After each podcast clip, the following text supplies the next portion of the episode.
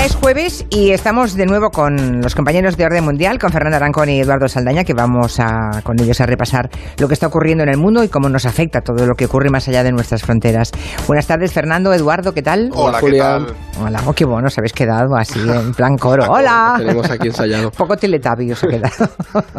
Hoy vamos a hablar de paraísos fiscales, de la dimisión de todo el gobierno ruso y del acuerdo comercial entre Estados Unidos y China. Es la intención, a ver si tenemos tiempo de todo. Pero antes tenemos, como siempre, preguntas que nos hacen los oyentes. No os vais a librar de, de la polémica nacional, porque hay un oyente que nos manda un audio sobre el antifascismo y el uso de algunos símbolos. ¿Queréis escuchar?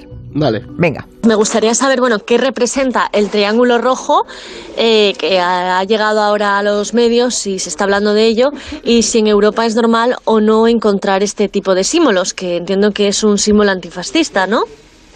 ¿Y bien? Pues sí, esta oyente, como tantos otros, supongo que habrán visto que la toma de posesión del nuevo gobierno, tanto Iglesias como Garzón lucieron en las solapas de sus chaquetas un triángulo rojo invertido. Que Sí. bueno, es algo que eh, si estás en redes sociales, en Twitter se ve mucho algún avatar con esto, en los círculos de izquierdas, o creo que Antonio Maestro lo lleva alguna vez a la sexta con, con uno de los pines.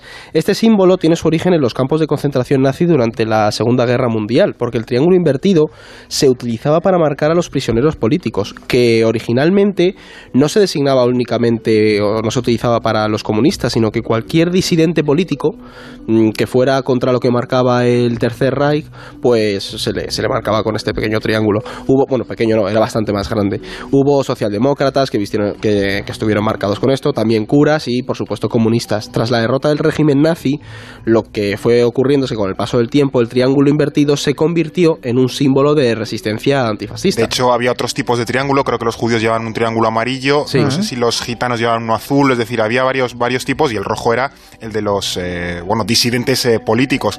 Pero claro, es cierto que en Europa sí se ha seguido manteniendo esa simbología porque para ellos es, es algo positivo ese, ese triángulo eh, rojo. Y por ejemplo, podemos ver eh, si viajamos a, a muchas ciudades alemanas que delante de las casas de muchas personas represaliadas durante el nazismo hay una pequeña plaquita que recuerda los nombres de esas personas, ¿no? Pero bueno, el caso de España pues es un poco Claro, es peculiar. particular. Porque de hecho lo estábamos hablando el otro día. Hay que entender que la relación con, con esta historia es distinta en Europa a la que tenemos en España. En muchos países europeos eh, hay una concepción de derrota del fascismo. Claro. En España no se pasó esa fase de derrotar Claro, el nacionalcatolicismo, fue más un proceso De adaptación. claro. Y no vemos, eh, vemos hoy en día, de hecho, como muchos se mantienen esa lógica de ni ganadores ni perdedores. Pero eso es inconcebible en una En- Alemania. en Europa o- sí hubo unos Francia. perdedores que fueron los fascistas y los nazis. Claro, tú en el momento en el que no pierdes, no hay una victoria sobre el otro y no hay una forma de, de honrar a esos que murieron para lograr ese- esa victoria.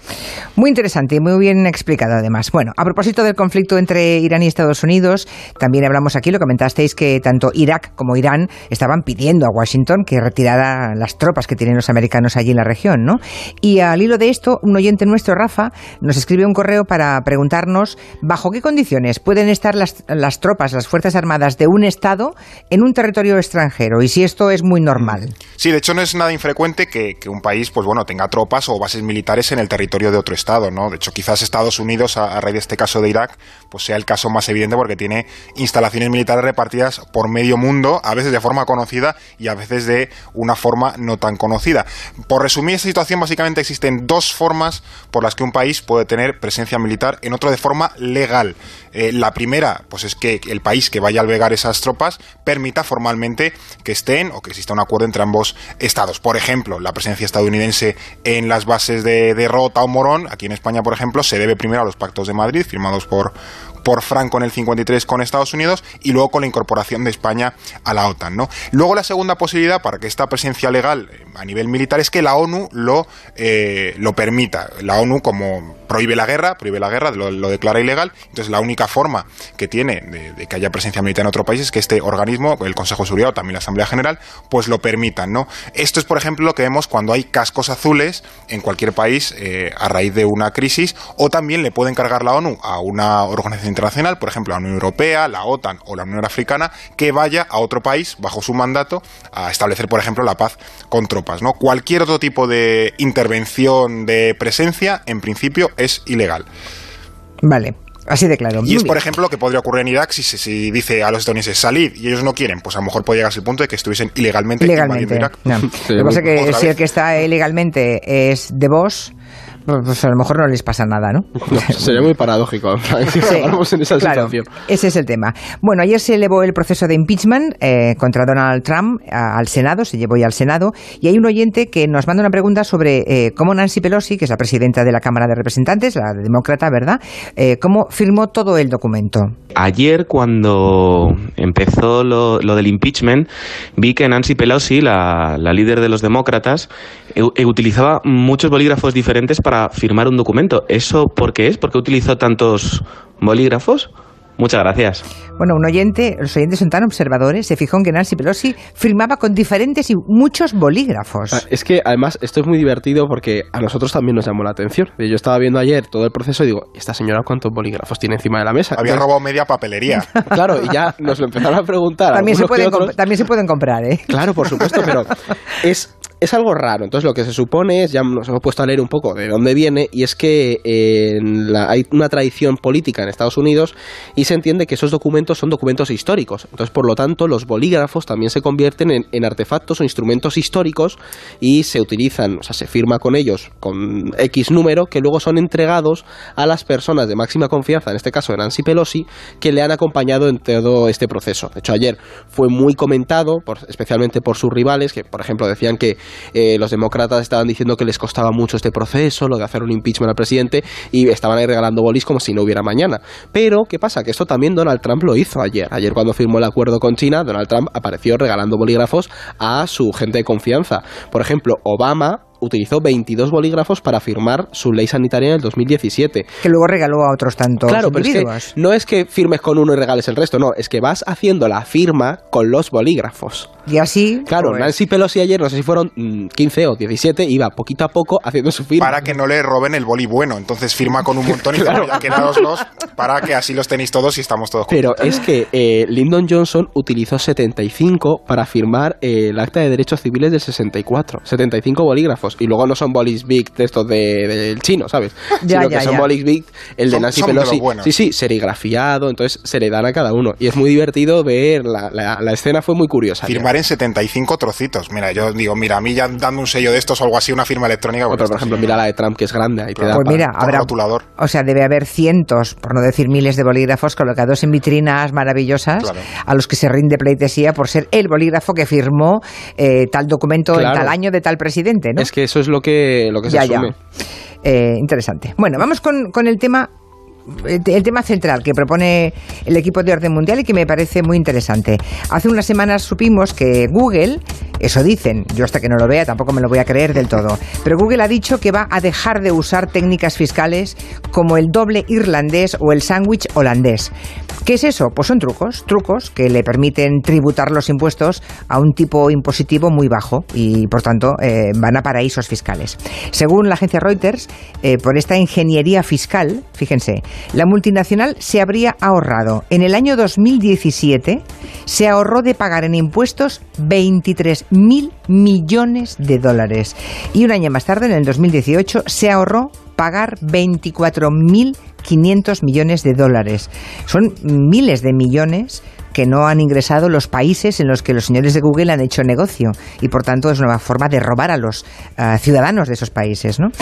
Antes de, de hablar de sándwich holandés o doble irlandés, que parece la carta de un bar de copas, ¿no? Sí, la verdad. Eh, contemos qué es exactamente un paraíso fiscal. Parece que todo el mundo lo sepa, pero por si acaso. Pues mira, para empezar, Julia, lo más irónico de todo es que el concepto de paraíso fiscal aquí lo hemos incorporado, pero es erróneo. En realidad es una mala traducción del, del inglés porque lo cierto es que es refugio fiscal, aunque aquí pues lo copiamos de los franceses que ya lo tradujeron mal y nos lo hemos quedado. Pero Vale. bueno, más allá de estas cosas anecdóticas, la OCDE define estos refugios fiscales como un país que no graba determinadas cuestiones o tiene un gravamen pues muy bajo y que es utilizado por las empresas, las grandes empresas, para evadir impuestos que sí serían grabados, pues bueno, en otros lugares donde operan. Y a esta definición clásica le añaden otras características, pues por ejemplo, la opacidad en la información o la escasa cooperación que estos lugares brindan, pues cuando hay investigaciones transnacionales, pues por, evasión, por blanqueo, etcétera, etcétera, ¿no? La Unión Europea también tiene un enfoque bastante similar.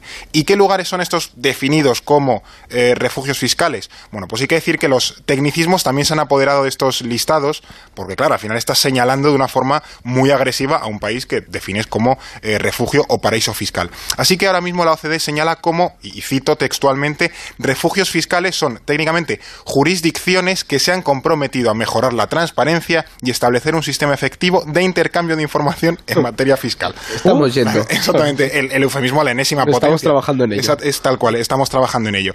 Así que, bueno, son por así decirlo el grupo de los países que se ha comprometido a cambiar. ¿Y quién está en ese saco? Pues para empezar, dos de los cinco territorios con los que nosotros en España tenemos frontera, Andorra y Gibraltar. Y luego, por supuesto, todas esas islas caribeñas de playas estupendas, Bermuda, Anguila, Bahamas, Aruba, bueno, en fin, un corolario de, de países, pero también hay dos países de la Unión Europea como son Chipre o Malta. Y en total son, bueno, 38 territorios, porque también en el Pacífico hay bastantes, pero bueno, todas estas islitas que podemos encontrar ahí perdidas en medio del océano del mar, ahí están, en ese grupito. luego yo creo, por ejemplo, en Uruguay yo recuerdo lo de la zona franca. Eso también funcionaba como un poco así paraíso fiscal o algo así, ¿no? Eh, bueno, luego, cada, claro, cada país hace su, y luego también Irlanda a veces se le medio considera un país Sí, sí, sí, fiscal. sí. También, bueno, también, también, claro. Hay mucho... Bueno, pues eh, definido que es eh, el paraíso fiscal o refugio fiscal, eh, aunque esto es irreversible, lo siento, pero la gente va a seguir llamándole paraíso fiscal. Tradujimos mal hace no sé cuánto y ahí se Aceptamos pulpo como animal de compañía y ya está. Ahí está. Hablemos ahora de esas técnicas. Decíamos, una se llama doble irlandés y la otra se llama sándwich holandés. A ver, contadnos. Pues a ver, es complicado porque nos ha costado entenderlo al principio, pero bueno, ambos son estrategias para evadir impuestos y se suelen asociar la una con la otra, están muy relacionadas. En estas, Irlanda y Países Bajos juegan un papel muy importante porque hacen de vías de escape para pagar menos impuestos en la Unión Europea, lo que permite que, que estas grandes multinacionales se ahorren mucho dinero, como hemos visto. En este proceso, ¿vale? Entran en juego cuatro compañías. Primero empezamos a- para explicar un poco el doble irlandés. Aquí, la multinacional, que por ejemplo fuera Google, está en Estados Unidos, Sí. y lo que hace es crear una compañía con nacionalidad en Irlanda, pero con sede en Bermudas. ¿Vale? Por ejemplo, esta empresa con sede, o sea, Google le vende a esta empresa todos los derechos de explotación de la propiedad intelectual. Y la empresa que está en Bermudas crea una pequeña sucursal en Irlanda, desde donde gestiona todas, todas, todas las ventas del resto del mundo. Cuando tú tienes eso, agarras y creas otra compañía en Países Bajos y a su vez en otro paraíso fiscal. Es decir, fijaos el entramado. Lo que haces es que la sucursal de Irlanda recibe todos los ingresos de la actividad económica, todos, todos, todos. Y en cuanto entran, se le mandan a la primera, a su sede que está en Bermudas. Y el dinero que se queda en Irlanda, que sería el de los beneficios, tú en teoría tendrías que pagar impuestos por ellos. Claro. Pero lo que haces es, vale, lo mando a la empresa de Países Bajos, porque esas transacciones dentro de la- del marco europeo no están, no tienen ningún tipo de tasa. Mm. Entonces tú lo mandas a Países Bajos y desde Países Bajos tú puedes coger ese dinero y mandarlo a la otra empresa en el otro paraíso fiscal.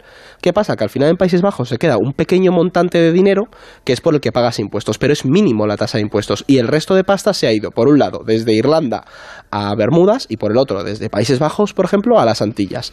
No sé si he explicado bien cómo funciona sí, no, red, no, pero se explica perfectamente. Y, es que y- es muy complejo, pero y es yo- de una obscenidad, porque si todo el mundo sabe esto, ¿por qué se consiente? ¿Por qué, por qué la política consiente esto?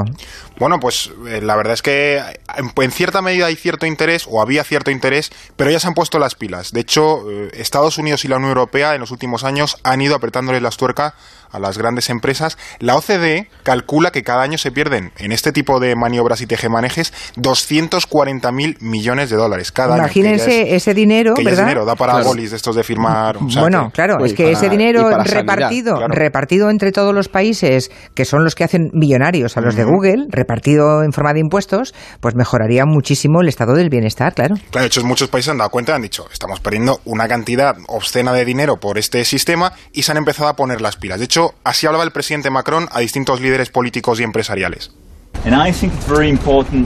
Creo que es muy importante que veamos juntos qué podemos hacer para mejorar la situación social, reducir las desigualdades, hacer frente al cambio climático, que afrontemos juntos estos asuntos comunes. No es posible ir por libre aun cuando haces muy buenos negocios. Así que el bien común es el tercer reto que tenemos para esta comida en conjunto. Es un reto inalcanzable para mucha gente, pero parece que los retos inalcanzables son vuestra especialidad. Así que vamos a hacerlo juntos. Pues ojalá. Que ojalá. arri- arriman el hombro o les van a empezar a Claro, crujir, que, que ellos verán. En esa comida estaban el, du- el director de Uber, eh, Mark Zuckerberg, todos, o sea, Microsoft, no sé, tanto todos los jefazos ahí. Todos los efectos de las grandes tecnológicas, los que se están forrando de esa forma, pues está bien que, en fin, se haga un frente común en, Europa, no solo en Europa, se posible también en Estados Unidos, mm. pero en Europa especialmente. Claro. bueno, se pierde mucho dinero, sí. El bien común, eso en el que da la impresión de que los líderes no acaban de pensar, ¿verdad?